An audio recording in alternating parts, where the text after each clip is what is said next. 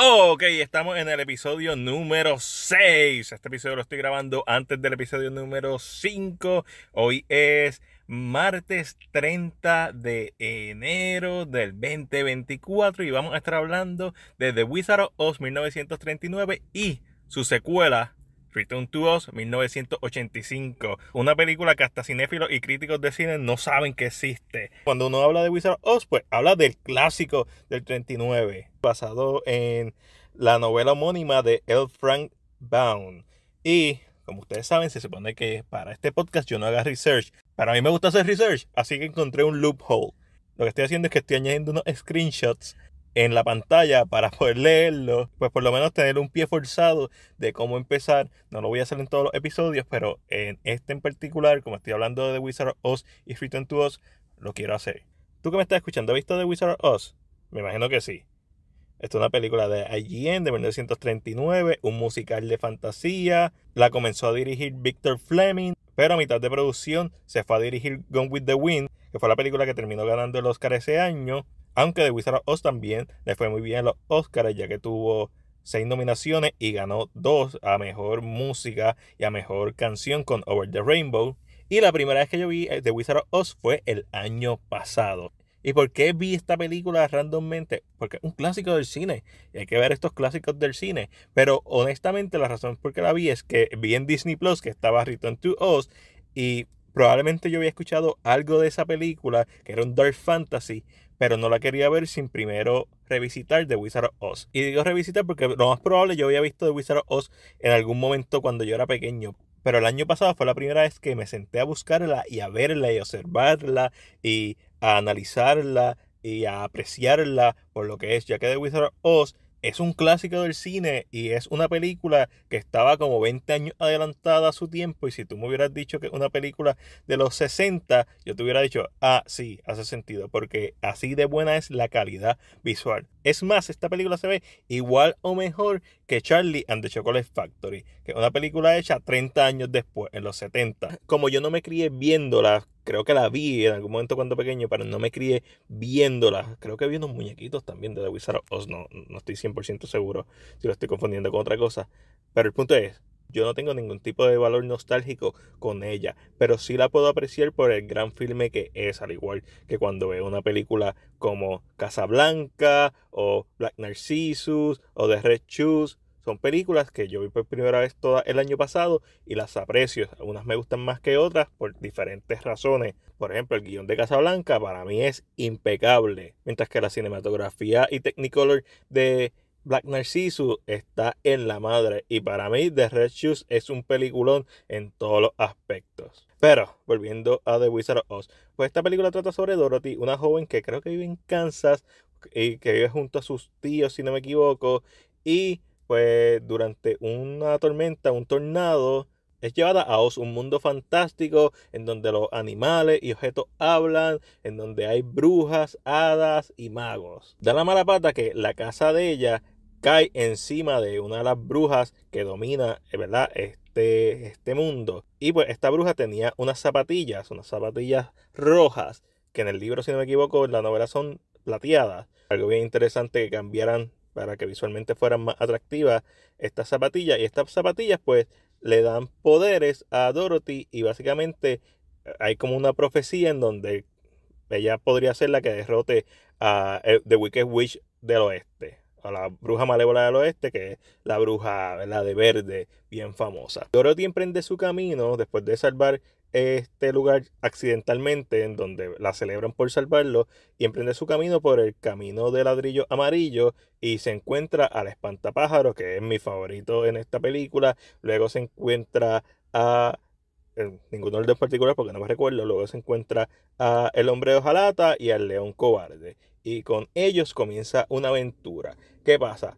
Esta película se siente como si fueran escenas de una obra de teatro. Al punto de que cuando derrotan a la bruja, es como que para mí bien anticlimático porque yo esperaba un enfrentamiento más épico y no me refiero a algo moderno, sino a, que la bruja lo siguiera hasta la ciudad de Esmeralda y fuera en la misma habitación donde estaba el mago, donde ocurriera todo, para tener ese, esa catarsis, ese enfrentamiento. No, es algo bien casual. En donde le tiran agua a la bruja sin querer y eso es lo que la derrota y es como que what the heck estoy viendo. No hay una estructura convencional de, de película, sino que, ah, esto pasa aquí, después Dorothy está caminando, encuentra el espantapájaro, después está caminando, encuentra al otro, encuentra al otro, llegan a Oz. Y es una película que voy a volver a revisitar porque probablemente la voy a reseñar y también Return to probablemente la voy a reseñar porque me parece fascinante que nadie hable más de estas películas, de estos clásicos. Y este es el punto de esta sección, hablar de estos clásicos del cine y de películas que no necesariamente la gente está hablando. Una de las cosas que me encantó de esta película es que empieza en blanco y negro, o mejor dicho, es como un sepia y hace una transición tan espectacular a color que sé cómo lo hicieron, básicamente hicieron un Texas Switch, que para el que no sepa que un Texas Switch es una técnica de, cinematografía en donde dos actores eh, se reemplazan el uno al otro. Cuando uno sale de cámara, ya sea porque no lo vemos en el frame o porque hay un objeto tapándolo, entonces el otro actor entra. Y eso es lo que hicieron con esta película. Hay una actriz vestida de Dorothy que solamente la vemos de espalda y ella está pintada en blanco y negro y de momento ya sale del frame y cuando abre la puerta y sale la otra Dorothy es Judy Garland haciendo de Dorothy. Y ese, esa transición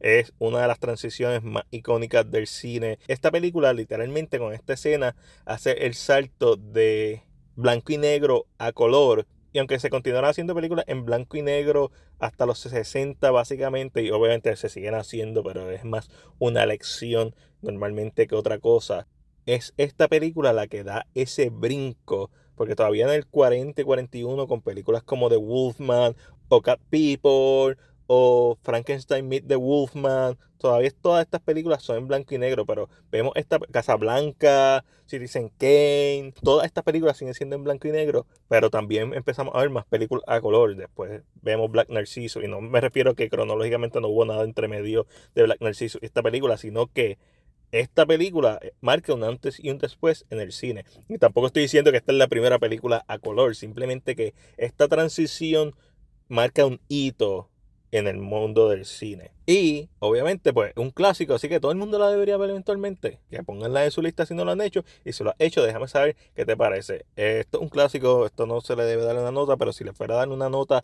por su valor histórico, y su entretenimiento porque sigue siendo entretenida a pesar de que hay momentos en donde pues un poquito lenta pero sigue siendo una película bien dinámica, bien entretenida, bien sofisticada, incluso para su época, como dije, parece que está 20 o 30 años adelantada a su época. Por todo lo dicho, es que yo le voy a dar a esta película una A. Pasamos a Return to Us, que es una película de fantasía oscura, hecha por Walt Disney, protagonizada por Fairuza Balk como Dorothy. Esta película es una secuela no oficial del filme de IGN de 1939. Los eventos del filme ocurren seis meses después de los eventos de la película del 39 y la historia automáticamente es oscura, pero una oscuridad más parecido a Matilda y a Lemon Snicket, a Series of Unfortunate Events, que algo más alcoroso como el laberinto del fauno, que era lo que estaba hablando con Angelito este, en estos días. Y básicamente Dorothy sigue diciendo que visitó Oz, sobre los tíos la mandan a un manicomio y cuando le van a dar electroshock, la luz se va porque hay una tormenta y Dorothy se escapa y llega a la ciudad, al mundo de Oz a través de un río. Y esta vez no tiene a Toto, tiene a Belina, que es su gallina que va a ser importante. Y probablemente está el personaje favorito mío de estas dos películas, que es TikTok. Sí, como, como la plataforma, pero es un robot que tienes que darle manigueta a diferentes partes de su cuerpo para que funcione. Por ejemplo, le tienes que dar manigueta en la cabeza para que piense, le tienes que dar manigueta en un lado de la espalda para que hable, le tienes que dar manigueta en otra parte del cuerpo para que se mueva. Y si alguna de esas maniguetas se, ¿verdad? llega al final o deja de hablar bien porque no está pensando o deja de moverse pero sigue hablando, de cualquiera de esas variaciones. So, ¿Qué está pasando en esta película? Dorothy llega a Oz y automáticamente llega, vemos que la están observando, las piedras la están observando. Y lo que pasó es que el rey de los gnomos consiguió las zapatillas que se le cayeron a Dorothy al final de la primera película y esas zapatillas le dan poder. Sin embargo, le tiene miedo a Dorothy porque tiene, Dorothy tiene una gallina y aparentemente algo que tiene que ver con esa gallina, con Belina, no específicamente Belina, sino con cualquier gallina, es una debilidad de los gnomos. So, Dorothy va caminando por Oz, en donde el camino de ladrillo amarillo está destrozado, llega a la ciudad Esmeralda y todas las personas están convertidas en piedra. Entonces tenemos estos Ravagers, que son básicamente personas que caminan en cuatro patas con ruedas y tienen unas máscaras y son bien horribles, pero realmente son máscaras, son unos cascos, son personas regulares, pero bien bien impactante ver esa escena cuando encuentran al hombre de convertido en piedra, bien impactante. Y los escenarios y el valor de producción sigue siendo bueno. Cuando van a donde la bruja que se cambia las cabezas, si hay una bruja que se cambia las cabezas, este, a mí me encantó esa escena. Además, los personajes secundarios me freaking encantaron. Como sustitutos del espantapájaro, el hombre hojalata y el león cobarde, creo que hicieron un gran trabajo. Como ya mencioné, en vez de Toto está la gallina pelina, está TikTok, está Jack el Pumpkinhead y está Gump, que es un mueble con una cabeza de mousse, la cual revivieron y es como que este Frankenstein porque está hecho con diferentes cosas y pues eventualmente uno piensa que va a morir, pero logran salvarlo, ¿sabes? está bien cool.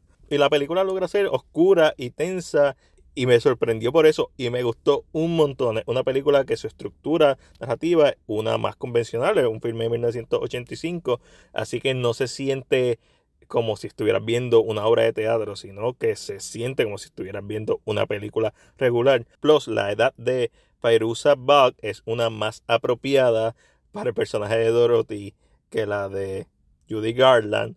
Y una de las cosas que descubrí, porque traté de no hacer research, pero cuando estaba buscando los screenshots, leí un poquito, y es que a pesar de que esta película no está basada en The Wizard of Oz como quiera, Disney le tuvo que pagar un montón de dinero a Jen para usar las zapatillas, porque las zapatillas de la novela son plateadas y las zapatillas en la película son rojas. Y como Disney quería que fuera una secuela de la película, pues tenía que mantener ese elemento de las zapatillas rojas y le tuvo que dar una cantidad que no busqué si existe o si está público de dinero, pero aparentemente fue un montón. Lo que me gusta mucho de Return to es que usa Claymation eh, para animar cosas y creo que eso cae perfecto con el tono de esta película que es más oscuro.